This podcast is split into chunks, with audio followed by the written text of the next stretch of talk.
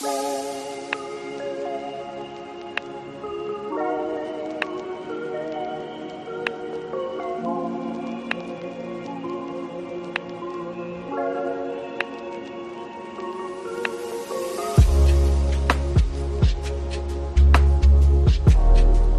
Olá, senhoras e senhores, sejam muito bem-vindos a mais uma Resenha Jedi. O Resenha Jedi está de volta porque Star Wars está de volta. A Soca finalmente estreou e nós estamos aqui, o Trio Maravilha. Eu sou Gustavo Gobi, estou aqui com Salvador Nogueira e com meu querido Murilo Von Groll para falarmos dos dois primeiros episódios da série que já chegou com o pé na porta, os dois saíram juntos. A Disney foi lá e adiantou o episódio para terça-feira, 10 horas da noite, para todo mundo ver, não ter problema.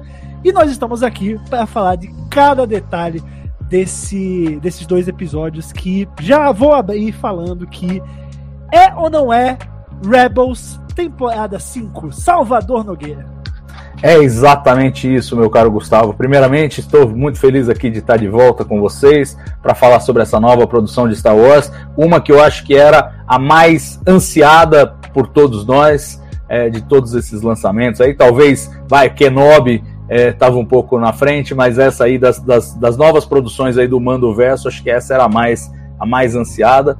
E é exatamente isso que você descreveu, até uma forma de propaganda enganosa, ouso dizer, porque o negócio chamar Ahsoka e ser uma continuação direta de Rebels me parece um truque. E assim, é, soltaram as rédeas do Dave Filoni. Ele resolveu pegar tudo que ele mais gostava de Rebels, que foi ele que criou, e usar ali e, e, e fazer a série. Eu, a, a, o meu ponto é esse, é que ela é mais a continuação de Rebels do que a série da Ahsoka Tano. E nesse sentido, pelo menos nesse começo, eu acho que criou um certo ruidinho para mim, embora eu tenha gostado dos dois episódios iniciais. Boa. E você, Murilo, você gostou do, dos episódios serem basicamente uma continuação do que a gente viu em Rebels?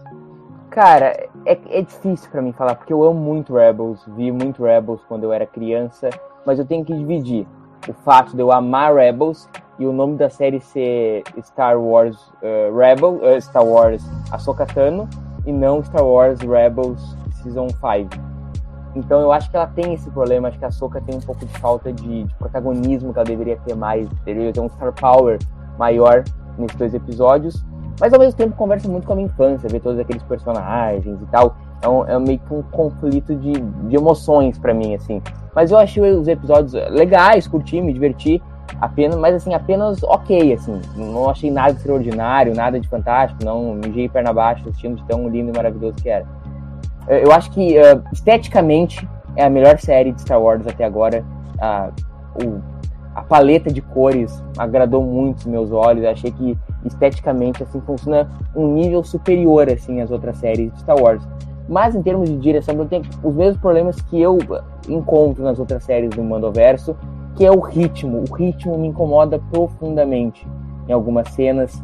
Tem cenas que deveriam durar, às vezes, um terço do que duram e acabam durando uma infinidade de tempo. Eu acho que é um problema crônico do Mandoverso e que se apresenta aqui em Ahsoka, mas eu não esperava nada diferente desse sentido. Então, mas no frigir dos ovos, é, são duas aventuras legais de Star Wars e eu acho que é o que fica. Elon, pegando um gancho aí no que você falou, cara, eu vi muitas pessoas elogiando os episódios por ter esse ritmo um pouco mais lento, para conseguir apresentar melhor os personagens, para conseguir desenvolver as motivações de cada um deles, reposicionar esses personagens ali no tabuleiro que estavam perdidos, principalmente quando a gente vem falar da Sabine, e fizeram um paralelo justamente com os filmes clássicos de Star Wars, que tem esse ritmo um pouco mais lento, para ir construindo essas personas. Salvador, como é que você, você viu essa questão do pacing aí desses episódios? Assim, é, eu acho que anda um pouco devagar mesmo, é, mas eu entendo porque eles tiveram que fazer isso. Porque apesar dos personagens serem amplamente conhecidos pela, pela base dos fãs hardcore que assistiram Rebels, tem uma enorme massa de gente que não faz a mais vaga ideia de quem são essas pessoas todas. Então eles realmente precisavam introduzir os personagens como se eles fossem novos. A Ahsoka é, é conhecida, é, digamos, marginalmente pelo fandom mais geral, aquele fandom mais superficial, por conta da, das aparições em Mandalorian. Mas é, praticamente todo o resto era desconhecido para esses fãs que estão assistindo. Eu, eu, comparo aqui, por exemplo, com a, com a minha mulher, que ela não assiste as animações. E ela, eu falei, ó, oh, vai ter uma série nova, você vai querer ver? Ela falou, ó, oh, mas é desenho? Se for desenho, nem me chama. Falei, não, não é desenho, mas é quase roubando, porque não é desenho, mas é a continuação de um desenho, né, na prática. Mas, mas então eles precisavam desse tempo extra justamente para apresentar as motivações dos personagens, quem são, o que eles estão fazendo. E assim, assistindo com ela, deu para deu para sentir que nesse, nesse sentido a, a coisa funcionou, porque ela não ficou perdida no rolê com um monte de personagens que a gente já conhece e ela não conhecia. Então, nesse aspecto, a coisa se resolveu bem. Mas eu tenho que apontar que, é, para além do ritmo ser lento, eu acho que um, um problema é, que aparece nesses episódios é que a história realmente não, não tem muita história. eles, eles resolveram é, focar nos personagens, apresentar os personagens, mas se você parar para pensar, o letreiro que tem no começo do primeiro episódio e onde a gente para no, no, no final do segundo episódio, você não tem muita história que aconteceu ali. É, é basicamente a história do mapa, estão indo atrás do Tron e tem esse grupinho de, de caras que estão tentando ressuscitar o Império. É isso. É, essa é a história. O resto é, é eu espero que se desenrole, tenha uma, uma proposta para frente que parece ser interessante, a coisa da outra galáxia e tal, mas nesse momento é, é assim, o, o, os dois primeiros episódios foram feitos para contar em mais detalhes aquilo que estava na, na, abertura do primeiro episódio. E eu acho que lançaram os dois de uma vez, porque se tivessem lançado só o primeiro, ia dar um ruído do caramba com aquela última cena do primeiro episódio. Então eles falaram, vamos pôr os dois, para ninguém achar que a gente fez isso que parece que a gente fez. Faz sentido, cara. É, e você, Murilo, queria. Você falou um pouco aí por cima é, da Soca, falou que faltou um certo star power em relação a ela. Talvez a, a série chamar mais atenção para ela, colocar ela mais no centro da narrativa, né? E, e talvez mostrar ela um pouco mais, um, alguma cena específica com um poderio maior, alguma habilidade da força, enfim. É, o que, que você achou da personagem, cara? Essa apresentação da personagem o, o, não falo nem da, da, questão do Star Power, mas o estado da personagem nesse momento é, da história, sabendo de tudo que a gente sabe que rolou é, em Clone Wars, Rebels e Mandalorian. Como é que você vê a protagonista aí, é, esse, esse posicionamento dela é, no meio dessa história? Para você funcionou?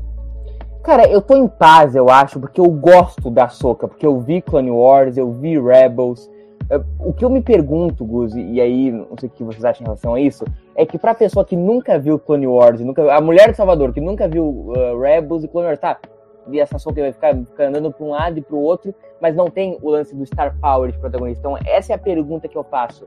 Uh, o quão a gente tem a impressão da Soca nesse episódio por ter visto tudo que a gente viu da Soca e dizer, nossa, a Soca é demais, a Soca é maravilhosa, Soca é... como ela de fato é em Clone Wars, em, em Rebels. Mas em como ela se encontra, não tem um problema, assim, aquela vibe meio Jedi cinza, aquele lance que ela fala de que ela, ela fala por coisa lá que ela não é mais um, uma Jedi, que antes ainda do, de dar todo o lance da Ordem 66 lá, ela abandonou, abandonou Jedi, todo o rolo com Anakin e tal. Eu estou em paz, é onde eu esperava encontrar a Soka e onde eu, eu gosto de imaginá-la, entendeu? Eu gosto de imaginá-la nesse, nesse caminho. Conversa mais para mim se ela tivesse, nossa, eu sou realmente Jedi Zona aqui, tô trabalhando com o Luke e, e, coloquei a capa de Jedi e é isso que eu sou agora e amo ser Jedi. Uh, então, nesse sentido, eu curto mais. Só que também, de novo, eu acho que é um outro problema crônico do Mandoverso. Os caras botam o nome do protagonista na série e a, a série não é do cara. O livro de Boba Fett é, é o nome da série e a série não é muito do Boba Fett. Aí chega aqui em Ahsoka, o nome da série é Ahsoka. E a série é uma quinta temporada de Rebels. E nada contra Rebels. Eu amo, amo de paixão Rebels. O Ezra é tão meu herói quanto o Luke. A, questão é que vira meio, sabe, fica meio já tosco quando todas as séries do. Tirando Mandalorian, que é do, do coisa, mas que nessa terceira temporada nem tanto foi. Tu bota o nome do cara na série e chega e a série não é o que tu espera. E isso é uma coisa que eu, que eu não curto. Assim, eu acho que Star Wars exagera demais nessa intersecção de personagens, intersecção das séries. Então, assim, ao passo que eu tô satisfeito com ela como uma Jedi cinza, eu esperava muito mais da Soca. A Soca pode me dar muito mais do que ela me deu nesses dois primeiros episódios. Bom, falando, falamos de Ahsoka, Salvador, Sabine. Para mim, esses dois primeiros episódios talvez tenham sido muito mais dela do que da própria protagonista. E, do mesmo jeito que falamos aqui sobre a posição da Ahsoka em todo esse contexto da galáxia, a Sabine tem sua posição.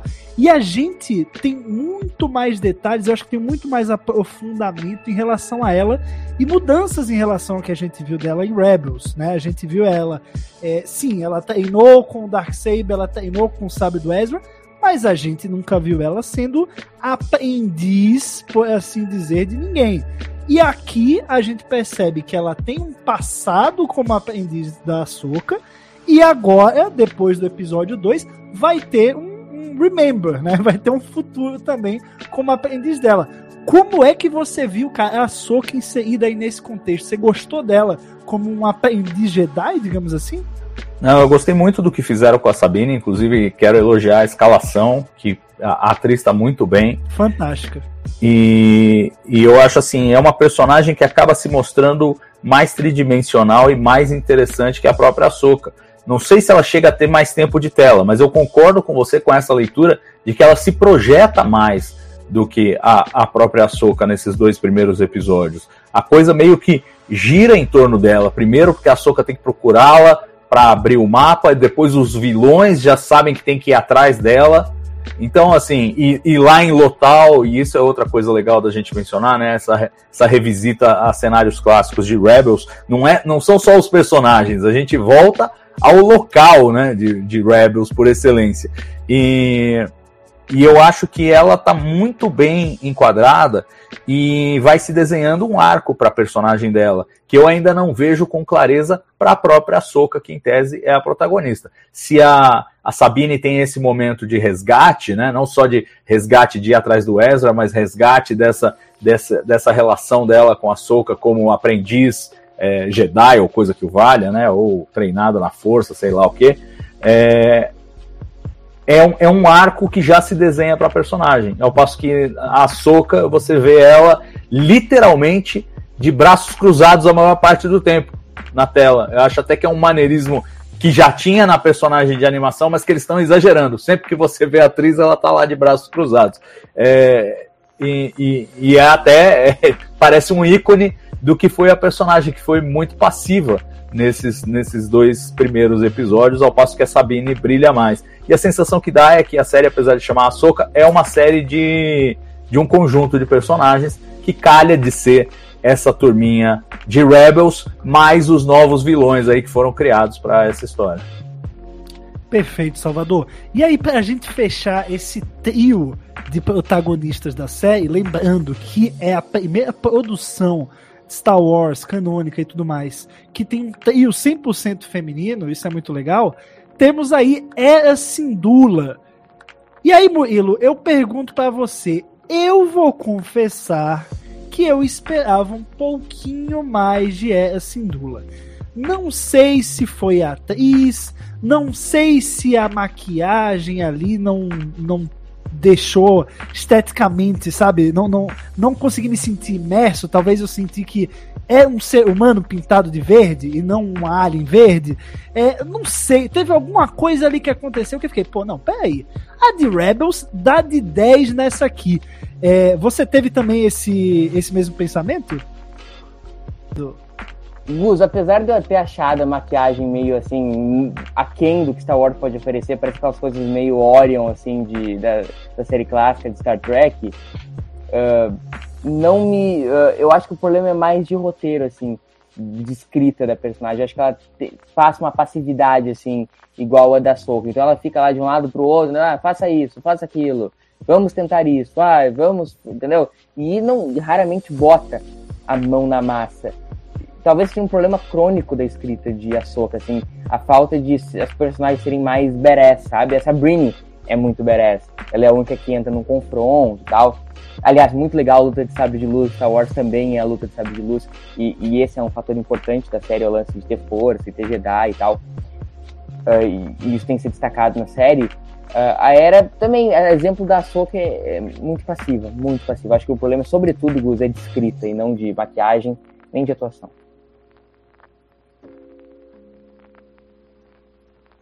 Você mencionou aí realmente a luta de sabre de luz.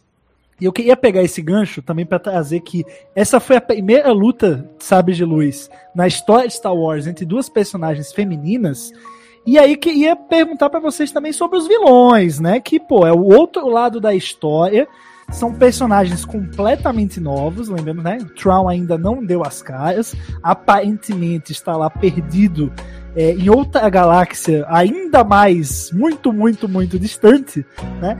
E a gente tem aí Shin, a aprendiz de Baylor, que são aparentemente ex-Jedi. O que, que é aquilo, Salvador? O que, que você achou desses dois personagens, desses vilões temporários, vai? Porque a gente sabe que já já o azulão vai chegar.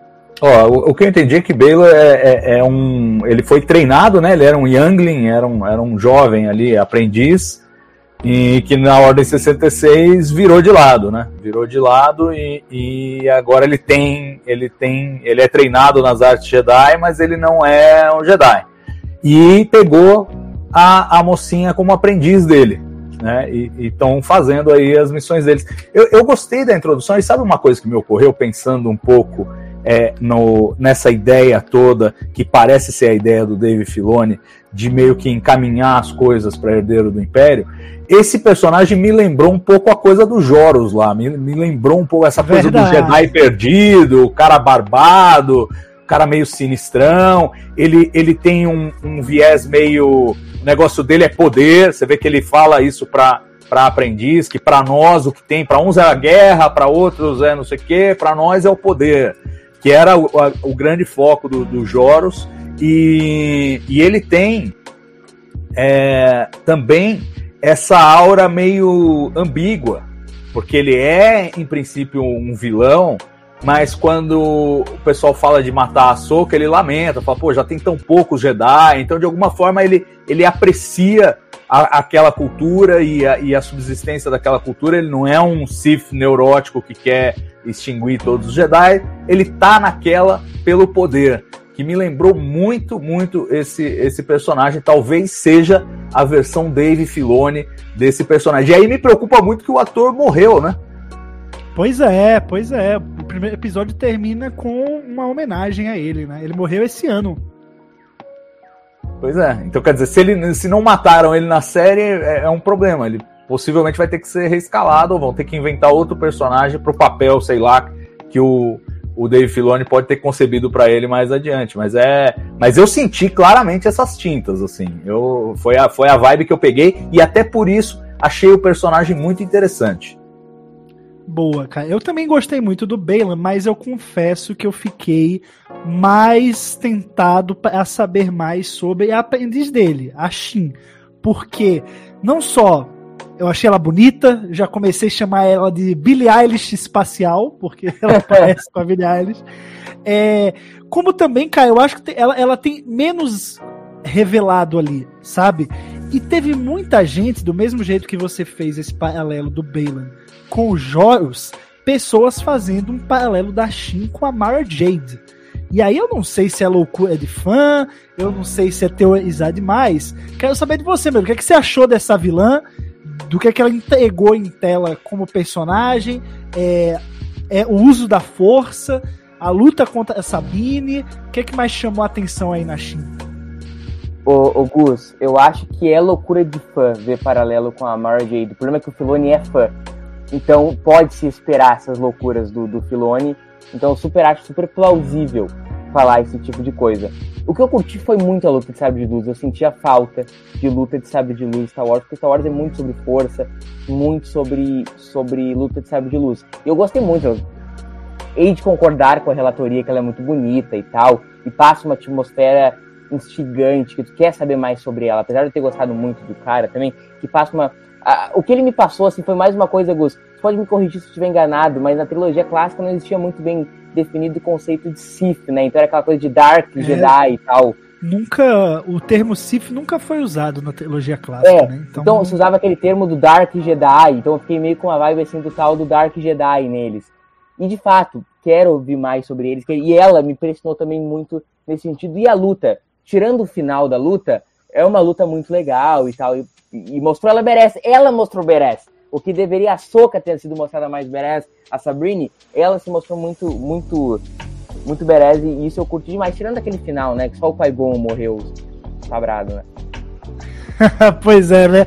Cada vez mais a morte do Qui-Gon vai ficando decepcionante. Porque todo, o Qui-Gon lá no episódio 1 recebeu o sábio no bucho. E aí foi isso, morreu, né? Agora não, agora você tomar sábio no bucho, ainda tem recuperação. Demora um pouquinho, mas dá para recuperar, né, Salvador? Eu, eu achei um truque muito barato, gente. Muito barato mesmo. Porque o choque foi real. falei, meu, tomou uma espadada dessa, meu amigo. The end of the story.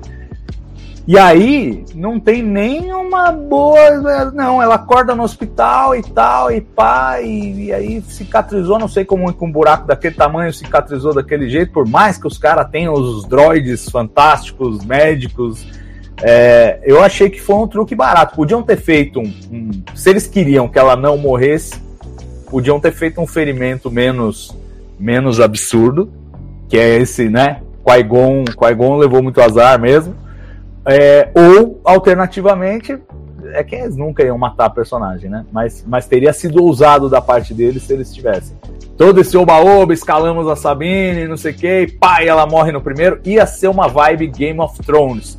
Por sinal, Game of Thrones, a abertura de Ahsoka me lembrou muito a abertura de Game of Thrones. No é estilo, na música, a abertura na que não é abertura. Né? É a abertura que fica no fim, né? Só, seriam os créditos de abertura, mas que eles não usam os créditos de abertura no, no, na abertura. Uhum. É muito, muito bonito mesmo. Mas enfim, pra a gente fechar aí os vilões, né? Enquanto a gente não chega no Trown, quem sabe ele aparece aí no próximo episódio, não sei. A gente tem também a Morgan Elsbeth, que já havia aparecido no em The Mandalorian, justamente no episódio de Jedi da segunda temporada, o episódio que a Ahsoka também aparece, a Ahsoka pergunta para ela sobre o Traum e tudo mais, é meio que é, é a sementinha do que viria a ser ali realmente é, agora a série da, da Ahsoka, né? Só que a gente aqui descobre que não só ela aparentemente tem boas conexões com o Traum, ela de uma forma se comunica com ele, mas ela faz isso muito provavelmente porque ela é uma Night Sister. Cara, eu achei isso muito legal, cara. Muito legal. Porque as Night Sisters, elas sempre tiveram ali em Clone Wars, sempre foram muito legais em Clone Wars, todo mundo gostou, mas parece que todo mundo tinha medo de utilizar elas, porque elas introduzem justamente esse efeito da bruxaria, né, do witchcraft, que talvez não desça bem para alguns fãs de Star Wars isso ser introduzido é, no lore, digamos assim. É, Murilo, você tem essa impressão também ou você curtiu a, a, a Morgan como Night Sister, assim, com o termo bruxa sendo usado em Star Wars real oficial, assim? Cara, eu vou dividir em duas coisas. Primeiro, eu curti demais em relação a uma Night Sister, porque é uma coisa que eu gosto demais em Clone Wars. Eu sou muito fã de Harry Potter e tal, então é uma coisa que me, que me interessa, eu curto demais. Esse elemento eu adorei ela, enquanto personagem em si, não me disse muita coisa. Tipo, eu entendi que ela tem uma relação com o Troll, quer trazer o Troll lá não sei de onde. E, e é isso, achei ela nesse sentido meio samba de uma nota só, sabe? Não, não foi uma personagem que me instigou por si só a conhecer mais dela. Como eu vi Clone Wars sei o que é uma Night Sister sei todo o background, porra, ficou muito legal. Já me faz interessar. E isso eu acho que vai de encontro com o problema de Ahsoka até agora para nós que temos todo o background, ela fica legal porque é uma Night Sister, a Soca fica legal, Rebels fica legal. Me pergunto pro cara que nunca viu M nenhuma disso e chega lá na personagem na vilã, tipo, não sabe a menor ideia do que é uma Night Sister, uma menor ideia. E chega lá e vê a personagem. Aí eu acho que ela é meio sem sal, assim, meio. Tudo bem, a gente só entende que ela quer encontrar o Tron. E deu, entendeu? É, é a minha impressão. Como eu vi Clone Wars e gosto do conceito, tô comprando mas para ir pro resto. Salvador, você que assistiu acompanhado de uma pessoa que é leiga, vamos dizer assim, né? Teve esse efeito ou tu curtiu as Night Sisters e é, tua mulher também curtiu? ah, eu, eu curti, ela curtiu, mas eu acho que ela até curtiu mais que eu, porque eu tinha uma expectativa. A hora que foi revelado que ela era uma Night Sister, eu esperava uma coisa mais, porque é, a, o visual das, das Night Sisters é, em Clone Wars é muito mais espalhafatoso, né? O dela é, é mais discretinho. Pois então, é. a, a, hora que foi a revelação, eu falei, pô, ela podia virar uma bruxona e aí ia ficar legal. Mas ela ficou daquele jeitinho dela. Eu falei, poxa, é uma Night Sister tímida essa. Ah, e... Quem sabe, cara, ela só vai revelar no momento que for ter algum combate. Isso aí é, é bem interessante. Sim, não, eu ainda tenho esperança para isso. Mas nesse momento aí que tá. Minha reação foi meio de tipo. É... Não diria decepção, mas é assim. Poxa, muito legal que introduziram esse elemento, mas estão retconando, vai aparecer mais para frente o visual dela, até porque todo o resto do visual, né, se a gente comparar o, o visual de tudo é, contrastando com Rebels, eles seguem muito à risca, assim, cenários, é, as naves, o, o, os trajes, eles seguem muito de perto. E aí, no caso da Night Sister, teve, teve esse, esse ruidinho com o que a gente viu lá em, em Clone Wars. Mas quem sabe eles estão guardando essa revelação mais para frente aí sim, aí eu acho que vai, vai satisfazer aos fãs, vai me satisfazer. E, e para quem não conhece, vai ser um lance apoteótico, do tipo, ó, oh, agora, agora sim, agora plumas e paetês. Pois é, cara. Agora, assim, gostando ou não da personagem, é, é dela que talvez veio a maior revelação do episódio, vamos dizer assim, que talvez tenha sido uma grande revelação para Star Wars. Eu tava assistindo com um amigo meu, o Jorge, abraço Jorge, se ele estiver ouvindo isso. é, e ele, no momento em que a, a Morgan Elsbeth ela começa a falar de toda aquela história de novo, uma nova galáxia que ninguém explorou, mas que existe lá e nós vamos construir o caminho aqui para poder ir para essa outra galáxia e achar o Tron, ele tal. Pô, na hora ele falou, Star Wars mudou para sempre, sabe? Ele jogou, é, Star Wars mudou para sempre. É tipo, a Marvel enfiou o multiverso, Star Wars vai enfiar essa nova galáxia que tudo pode acontecer ou tudo pode não acontecer. E eu fiquei tipo assim, não, calma, parcimônia, vamos lá, estamos no comecinho ainda da história, não vamos gravar nada. Mas aparentemente é isso, né, Murilo? Eu tô, tô divagando muito. É, Gus, é, é, exatamente isso. Eu não sei se eu tô muito amargo, mas é uma coisa que me incomodou.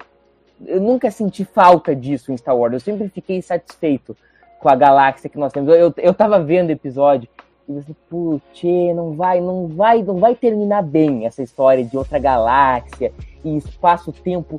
Tempo, nunca precisou de viagem no tempo. Star Wars não abriu nem portinha para isso, nem portinha. Eu acho que Star Wars, Gus, e, e tu pode falar melhor disso, porque tu conhece mais Star Wars que eu.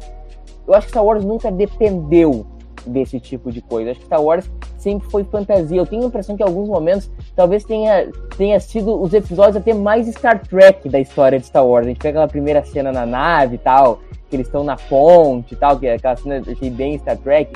E, e nesse sentido ela é mais sci-fi do que Star Wars em qualquer momento foi. Então, outra galáxia, espaço, tempo. E, e sendo muito sincero, eu não curto. Eu não sei se eu tô muito amargurado, mas não curto. Acho que Star Wars não é sobre isso não é sobre isso. Eu, eu preferia que encontrassem outros conceitos para Ezra e para Traum ficarem presos. Não essa coisa meio maconha estragada, assim, de outras galáxias. Eu acho que isso não pertence a Star Wars. Star Wars tem que ficar em Star Wars. Entendeu? É aquela velha história: pianista no piano, guitarrista na, na guitarra, baterista na bateria. Eu não sei se eu tô amargurado, mas eu acho que não é a praia de Star Wars. Eu, não sei se é isso, Gus. O que tu acha?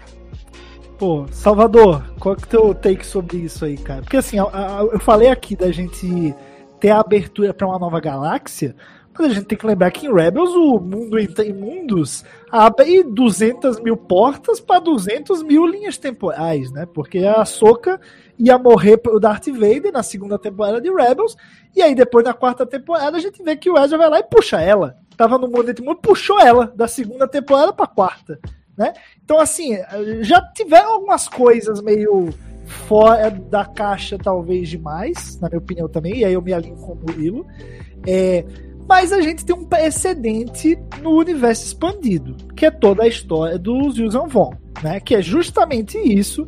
É uma história que se passa pouco depois do Retorno de Jedi, você tem ali o, o Luke. É, acho que depois da trilogia Tron também. Você tem aí o Luke tá indo na nova Academia Jedi, não sei o que.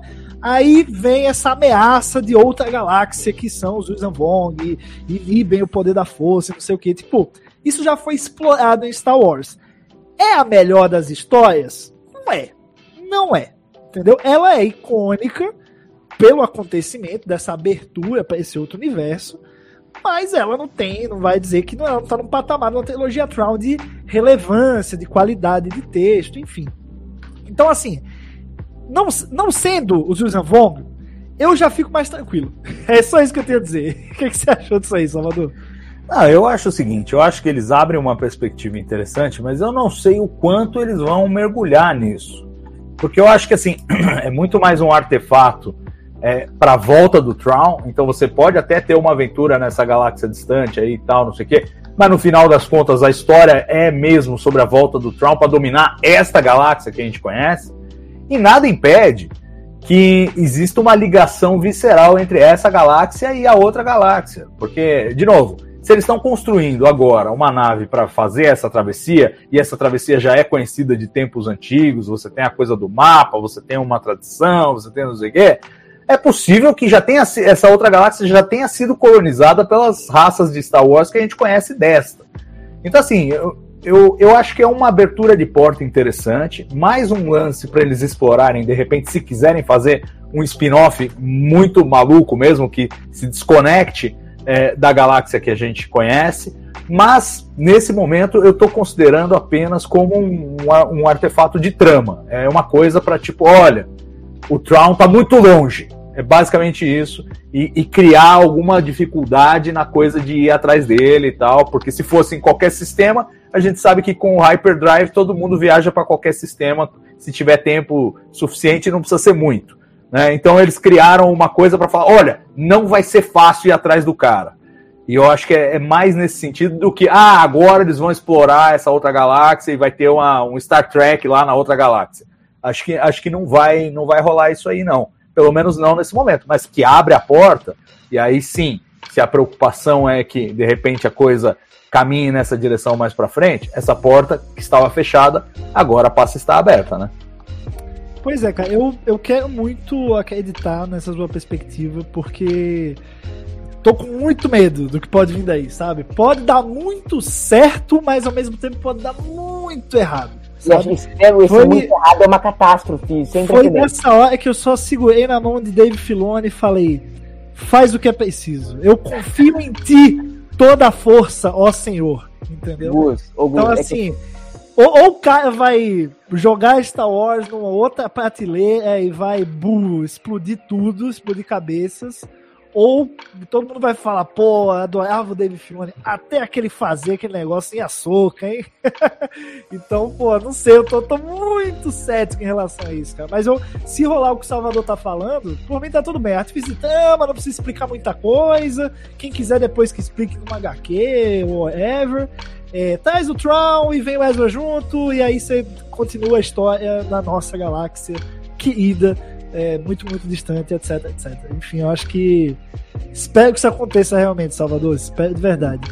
É, e uma, e uma preocupação adjacente, eu acho, e que já deu para sentir nesses dois episódios, é que o Dave Filoni está embriagado com o poder. Ele está embriagado com o poder, porque ele está fazendo a série que ele queria, com os personagens que ele criou, no ambiente que ele criou, com a história que ele criou, usando os elementos do universo expandido que ele quer.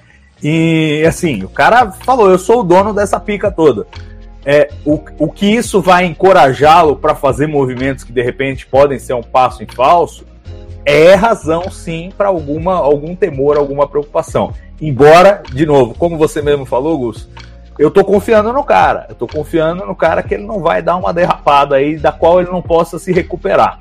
Até porque, vamos lá, nesses dois primeiros episódios, apesar dessa inovação significativa, foi tudo muito muito dentro da linha, talvez até demais, talvez até previsível demais é, do ponto de vista do que a gente poderia esperar desses, desses personagens aí no começo. Então, assim, ele, ele me parece estar tá seguindo a cartilha de Star Wars. Vai ser muito estranho se de repente a coisa virar do avesso. Mas que ele está inebriado com o poder, está. Gus, só para complementar, o, eu, a minha preocupação é, é, muito similar à tua. E eu queria acreditar no que o Salvador tá falando, eu queria ter essa fé. Só, o que passou na minha cabeça quando é aquela velha frase Star Wars, have a bad feeling about this, entendeu? Quando eu, quando eu falei, cara, não, aí não vem coisa boa, entendeu? Não, eu, não, a questão é o seguinte: foi quadrado os episódios? Foram, mas eu não gostei de terem aberto essa porta. Esse é o resumo da obra. Porque daqui um pouco vem algum louco alguma cunhada e loucura na história, entendeu? Ah, vamos fazer Star Wars com viagem no tempo e multiverso. E aí, aí Star Wars não é isso. E aí vai cagar em cima de Star Wars. Muito, muito preocupado com essa porta aberta, mesmo mesmo. Porque o Filoni tá nessa aí do que eu vou fazer o que eu quiser agora. Entendeu? Então me preocupa profundamente, assim, a porta estar aberta. Algumas portas têm que estar para sempre fechadas. E ele que abriu, né? É. e ele, ele que abriu. abriu. Ele, aí sim, vocês conhecem o Filoni ele abriu. Vocês conseguem me garantir que ele não vai entrar? Pois é, cara, é um ponto. Mas assim, não, não vamos nos precipitar, né? Só foram dois episódios. E eu acho que. Espero que isso não dê muito pano pra manga, sabe? Pra resolver de uma vez. O Tron veio, show! Vamos, foca no Tron, vamos ver ele dominando a galáxia e, enfim, fazendo o que ele sabe fazer melhor. Todos nós sabemos muito bem, né? É, pessoal, vamos falar um pouco da trilha sonora desse episódio, que eu acho que, pô, é uma. Tem que ser feito um comentário à parte aqui, porque ela foi composta pelo Kevin Kiner, que é o mesmo cara que já tinha feito trilha de Rebels, então, assim, eu acho que não poderia casar melhor no sentido atmosfera, direção e trilha. Os caras literalmente estavam fazendo aquilo lá em 2013, 2014 e por que não em 2023 eles não vão fazer isso tipo muito, muito bem, muito melhor, melhor do que eles faziam lá atrás, que já é bom, né? Então, assim, eu acho que, pô, ele é pra mim impecável, tá, gente? Eu acho que tem, em alguns momentos ela sai ali do, do que talvez as pessoas estão acostumadas de Star Wars, daquele clima space opera. E, por exemplo, quando você tem a introdução da Sabine, né, que ela tá lá naquele corredor de speeder, saindo da, da cidade ali em Lotal, né? E, pô, ali tá tocando um, rock meio estilo japonês, você não sabe? Tem, tem umas variâncias assim na trilha sonora que eu fiquei surpreso, cara. Eu fiquei surpreso, porque eu não esperava de ver algo desse tipo em Star Wars. Mas me agradou muito, casou muito com os personagens, eu acho que é isso, é, é legal, né? Tipo, é legal quando você ousa, mas você é tão bom e você tá tão afinado com a direção, com, enfim, os personagens, que você ousa e você acerta em cheio, assim, sabe? Murilo, que é o cara da, da música aqui, né? O é, que, que você achou dessa, dessa trilha desses dois episódios? Eu curti, Gus. Confesso que eu achei ela operacional, não, não me encantou, mas eu, eu acho legal esse lance que tu pensou, e é muito verdade, que ela traz a atmosfera de Rebels para dentro de Ahsoka. Rebels e Ahsoka, por definição, por ser uma quinta temporada de, de Rebels, ela tem uma atmosfera jovial. Não tô dizendo que ela só vai funcionar com gente da minha idade, mas ela tem toda uma atmosfera que é jovem, que comunica com esse ambiente. Então essa trilha mais para frente e menos space opera, como você citaste, com, com mais instrumentos populares e menos coisas orquestradas, pode funcionar. E aí eu dou um voto para originalidade de Ahsoka, nesse sentido. A não tem nada de muito original, mas nesse sentido ela é muito original, de fazer o diferente dentro de Star Wars. Eu acho que Star Wars tem, tem se repetido um pouco assim com a questão de Endor, um pouco às vezes sempre uh, andando em volta do próprio rabo. Mas aqui os caras fazem um negócio diferente. Aqui a gente vê um troço que nunca foi feito em Star Wars. Então eu sempre dou um, um, um voto muito positivo, assim, para quando se propõe, sabe, Gus, a fazer uma coisa que ainda não foi feita dentro do contexto Star Wars. Então eu gostei da trilha, achei bem produzido e, e mais popular, como é a cara de Rebels. Ajuda a gente a estar no ambiente daqueles personagens, que são personagens bem diferentes dos Obi-Wan Kenobis da vida. Eu acho que conversa com os personagens e ajuda a entregar para pessoas que não fazem a menor ideia do tipo de pessoa que é a Sabrine. Puta, quando tu ouve aquela música ali acompanhando a entrada dela, tu já sente, Gus, que ela é uma personagem diferente do que a gente está acostumado em Star Wars, que ela tem outra, outra coisa, outro ritmo para entregar. Eu concordo com você, isso é fato. Fato também, curiosidade aqui no Resenha Jedi, é que eu tô aqui contabilizando E desde que a gente começou o programa, o Murilo ainda não conseguiu falar Sabine corretamente. Mas até o final ele vai conseguir, pessoal. Podem ficar tranquilos, é um processo, é uma evolução. Mas, Salvador, o que, que, você achou da trilha sonora? Não, eu ouvi dizer que o Dave Filoni queria matar a Sabine no primeiro episódio, só não matou porque a gente falou assim: se, se você matar, não vai dar tempo dele falar Sabine direito. Precisa desses oito episódios com ela para ele falar. É que eu acho que ele ficou comovido com ela, o sabre atravessado, aí Sabine virou Sabine, entendeu? Aí não sei o que que. Ah, agora isso aí não adianta. Enfim, é, Sabrine, os diamantes Kyber são eternos, não é isso? É, a referência só. foi. entregou a idade. Opa, não, esse é muito mais antigo que eu, porra. Não é muito mais. Eu sou velho, mas esse filme aí é muito mais velho. A controvérsia. Não, é nada, vai buscar lá no Google pra você ver. É... Aliás, aí uma referência da minha idade, acho que o TV Pirata, o saudoso TV Pirata, fazia uma sátira e fazia o Sabrina, os diamantes não são para comer. Tinha uma, uma sátira é, com esse título. Mas enfim, falando da, da trilha, eu, eu me alinho com o que o Murilo falou. Não me pareceu uma coisa de outro planeta, no, no sentido de que, nossa, que, que, que, que chamativa, que. Não, mais discreta do que costumam ser as trilhas de Star Wars e por isso mesmo diferente. Star Wars sempre aquele, aquele tom operático, e aqui a gente tem um tom mais popular e às vezes mais discreto também no fundo. Tem alguma coisa marcial também de batida, que eu acho que é o que traz de novo com relação a Rebels, é, traz esse elemento novo, está muito presente na sequência de abertura que não fica na abertura, aquela coisa mais marcial, os tambores e tal. E, e, tem um pouco disso, eu acho também. Mas não foi uma coisa assim que. Eu, eu acho que ela, ela se destaca por ser diferente, não necessariamente por ser brilhante. E sim, se alinha muito com Rebels. Às vezes dá a impressão que toda a produção dessa série é para convencer a turma que só vê live action a voltar e assistir Rebels. É, tem, tem um pouco disso também, cara. E uma coisa que eu queria falar também, que a gente também não pode deixar de passar, não pelo menos nesse primeiro episódio aqui, é, no, nesse primeiro resenha Jedi, falando da série da, da Soca, é em relação a efeitos visuais barra cenários, cara. Eu acho que, pô, uma coisa que eu tenho que falar aqui, quem foi, qual foi a empresa ou qual foi o governo aí que eles meteram em Lotal que virou Abu Dhabi, cara? É, foi do lixo ao luxo, em nove anos. Lotal é uma potência, amigo. O que que rolou, Salvador, lá, pô? Não sei, mas, mas eu senti isso também. Agora, acho que a, a ideia é mostrar que, tipo, o Império só suga recursos. A partir do momento que acaba o Império, é, o, os planetas podem se desenvolver é, de forma mais natural. Acho que é por aí mostrar uma época de prosperidade, depois de mostrar o massacre que foi é, durante a época imperial, mas que sim, foi tudo muito rápido. E quem faz o contraste entre é, o que a gente viu em Rebels e o que está acontecendo aqui, sente um pouco uma mão pesada nesse sentido, sente. Né? E, e de novo, é, é, me parece só um, elemento de trama ali para criar uma coisa mais engraçadinha. Põe. Você vê que tem um senador de Lotal, é um senador super jovem, acho que mostra um pouco essa ideia de que ó, os caras estão chegando agora, digamos, é, na, na no, no ambiente político maior da nova república e tal. Mas, mas tem essa vibe de superpotência. Embora já tivesse lá a torre de comunicação que era alta, eu gosto que eles usaram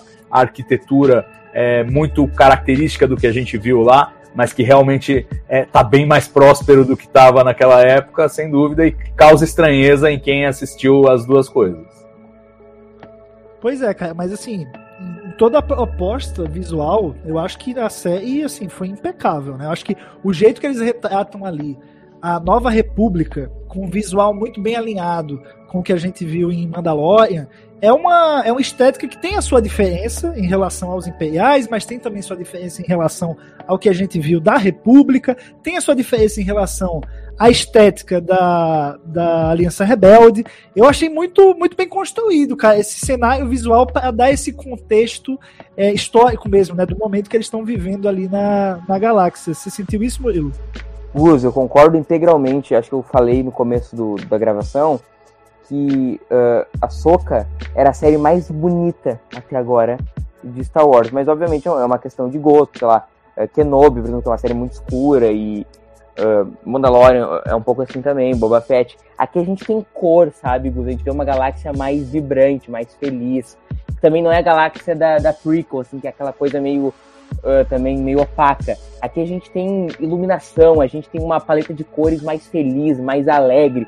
A gente se sente melhor com essa paleta de cores. Mas óbvio, como é uma questão artística, é uma questão de gosto. O Salvador pode vir aqui e dizer que prefere uma coisa mais escura e tal. Depende muito do gosto. Pro meu gosto, é a esteticamente que mais agrada os meus olhos. Eu consigo passar, sabe, Gus, mais tempo naquele universo mais colorido. Star Wars raramente fazem incursões nesses ambientes assim mais coloridos. E nesse sentido, uh, a série é muito bonita. Quando já Gus, por exemplo, a Corélia, é, é muito bonito todo o estaleiro lá e a gente vê sol, luz, exatamente para como tu falou, e eu acho que foi perfeito. A, a galáxia vive um outro momento agora. A gente não tá mais nas mãos do maligno Império Galáctico. A gente tá. Tudo bem que vai dar uma merda desgraçada na frente com a primeira ordem e tal mas pelo menos nesse momento nós estamos rumando para um novo momento da galáxia, um momento de democracia, um momento de reconstrução. É uma série alegre no seu tom visual. É, faz todo sentido. E você, Salvador, também, também acha isso? É momento de união e reconstrução em Star Wars? é por aí mesmo. Não, eu, eu, eu me alinho totalmente. Eu acho que ela esteticamente é muito agradável. Eu acho que tem um pouco daquela coisa do CGI bem feito, né? Porque a gente teve a, aquela coisa meio artificial da, da trilogia prequel do ponto de vista visual. E aqui eu acho que eles atingem o ápice tecnológico, não só da criação de cenários virtuais, mas do uso do, do tal do volume lá, né? Do, do, do, dos cenários virtuais criados em estúdio, porque é impressionante a amplitude que a gente tem nas cenas. É, por exemplo, quando a Soca está resgatando a bolinha lá do mapa, é, ela dá uma corrida ali, você vê aquele cenário amplo e obviamente aquilo não, não tem como ter sido feito em locação, não tinha como eles construírem aquele negócio. Então deve ter sido usado o volume e a impressão que me dá é assim é que os caras têm o domínio completo dessa tecnologia e conseguem criar qualquer eh, qualquer mundo que você quiser. Uma coisa que a gente vê, por exemplo, em Strange New Worlds, que usa bastante também o Airwall, eles não chegam nem perto desse ápice tecnológico que a, a a Industrial Light and Magic e a Lucasfilm têm aí para as produções de Star Wars. É realmente impressionante o que eles fazem, já era impressionante em Mandalorian e me parece que dá um salto além nessa, nessa apresentação de Ahsoka. Realmente, do ponto de vista técnico e, e visual, estético, é um, é um espetáculo para os olhos. Cara, total, velho. Você pegar o Chopper, não podemos também terminar isso aqui sem falar do Chopper. Pegar o Chopper, cara. Cara, é, é, é, impressionante como a tecnologia de efeitos visuais e de cenários e tal chegou num ponto em que você consegue utilizar elementos da animação no live action, se é que vocês me entendem. É, e, sabe, pa parece que o Chopper que tá ali é o personagem animado, mas ele é live action, mas às vezes se confundem essas coisas, né? Eu acho que, pô, estamos é, é chegando num ponto aí da, da própria tecnologia que tá permitindo isso. Eu acho que isso é muito, muito interessante. Pô, realmente. Os caras entregaram aqui o mesmo nível de efeito do, do Mandalorian, que já tinha entregue muito alto. É, pô, tô só esperando quem é que eles vão reconstruir, né, a partir de captura de movimento aí, é, para poder colocar nessa nessa temporada aí de Açúcar, cara. Porque eu, eu, eu, tô querendo ver essa evolução tecnológica também nesse sentido. E em Açúcar eles entregaram muito. Com esse espírito alegre, como o Murilo falou, né? Essa coisa mais iluminada. Também algumas piadinhas ali que lembram é, a trilogia clássica e tal. É, acho que funcionou muito. É, bom, galera, quero saber a nota final de vocês, então. Aqui eu não lembro se a gente faz de 0 a 5, se faz de 0 a 4, se faz de 0 a 10. É, 0 a 5, ele me comunicou aqui, então é de 0 a 5. É, bom, é, tem, tem muito tempo que a gente não grava uma resenha Jedi, né? Realmente não, tô, tô permitido não lembrar. É, então vamos lá, qual é a nota de vocês aí de 0 a 5 para esses dois episódios juntos, vai? Eu acho que eles são uma história que tá ali bem, bem fechada, né? Eu, eu acho que tem, tem motivo dos dois episódios eles terem sido lançados juntos. Então, Salvador, qual que é a sua nota aí para esses dois episódios? Bom, vamos lá. É, se eu tiver que juntar os dois, eu vou dar quatro. Quatro. Eu acho que o, a, a segunda parte é um pouco melhor do que a primeira parte. É, mas, mas na média aí, o, o, a, a, primeira parte um pouquinho menos de 4, a segunda parte um pouquinho mais de 4, mas na média, na média 4 de 5. Boa, e você, Murilo? Ah, Gus, eu vou ficar com 3 na junção desses dois episódios. Eu acho que são os episódios legais, eu me diverti. Uh, tem algumas coisas bem acima da média do Mandoverso, acho que, como a gente deu exemplos aí, esteticamente, mas eu acho que era alguns problemas, o ritmo incomoda e tal, tem problemas de roteiro, tem problemas de protagonismo, uh, mas no frigir dos ovos é, é Star Wars, Star Wars é muito legal e é uma boa encarnação de Star Wars. Ficamos com três. Pô, Age 5 é crítico, hein? Quase não, não passa de ano aí, hein? Pô, tá, tá rígido. O Murilo veio, veio pra criticar tô sentindo, hein? Vai, vai vir nos próximos episódios aí. Mas, ó, pessoal, vou dar uma destoada aí de vocês. Eu acho que o, teve, tiveram alguns momentos no episódio que eu parei e eu fiquei tipo, velho, parece que eu tô vendo uma, uma versão de Herdeiro do Império sabe? Parece que eu tô vendo o embrião do que vai ser Herdeiro do Império. E, e, essa atmosfera, cara, do Herdeiro do Império é a minha favorita, assim em Star Wars. Então a série me remeteu em vários momentos a isso, sabe?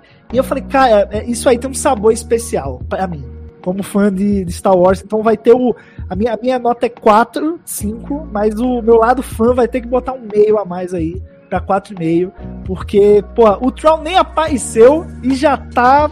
Já tem essa vibe que, que eu curto muito. Quando ele aparecer, pô, vai ser. Eu vou até gravar minha reação aqui. Vai ser eu pulando no sofá, vai ser abrindo champanhe. Não, não sei nem o que vai rolar aqui. Vou pintar o cabelo. Não, não vou não. Só, só vocês que, que combinam esse tipo de coisa aí. Também não, não vou tão longe, não. Mas enfim, pô, tô, tô muito ansioso aí para o que tem por vir. Uma pena agora esperar uma semana, né, Salvador? Uma semana parece tanto tempo, cara. Meu Deus. É, mas passa rápido, a gente, a gente aguenta, né? Tivemos dois episódios eu acho assim, é, é, é legal rever, acho que algumas vezes, para você se assentar bem e entrar no, no, no, terceiro episódio aí já numa, numa vibe diferente. Eu assisti duas vezes cada um, acho que ainda cabe assistir mais uma antes da gente assistir o terceiro episódio. Tô com você, cara. Eu só assisti uma vez, hein? Tô devendo. Vou ver pelo menos mais umas duas aí. E você, Murilo, já, já só viu uma também? Eu vi só uma e confesso que aguardarei uma semana sem revisitas para assistir o terceiro episódio. Aguardarei na minha mente, na minha alma, esperando o terceiro episódio de Ahsoka. Vai ser sensacional, tenho fé. Bom, é um homem de fé, um homem de fé. Muito bem, galera. Vamos ficando aqui. Esse foi mais um Resenha Jedi. A gente volta na semana que vem para comentar o episódio 3 de Star Wars Ahsoka. Então, nos vemos lá. Que a força esteja com você.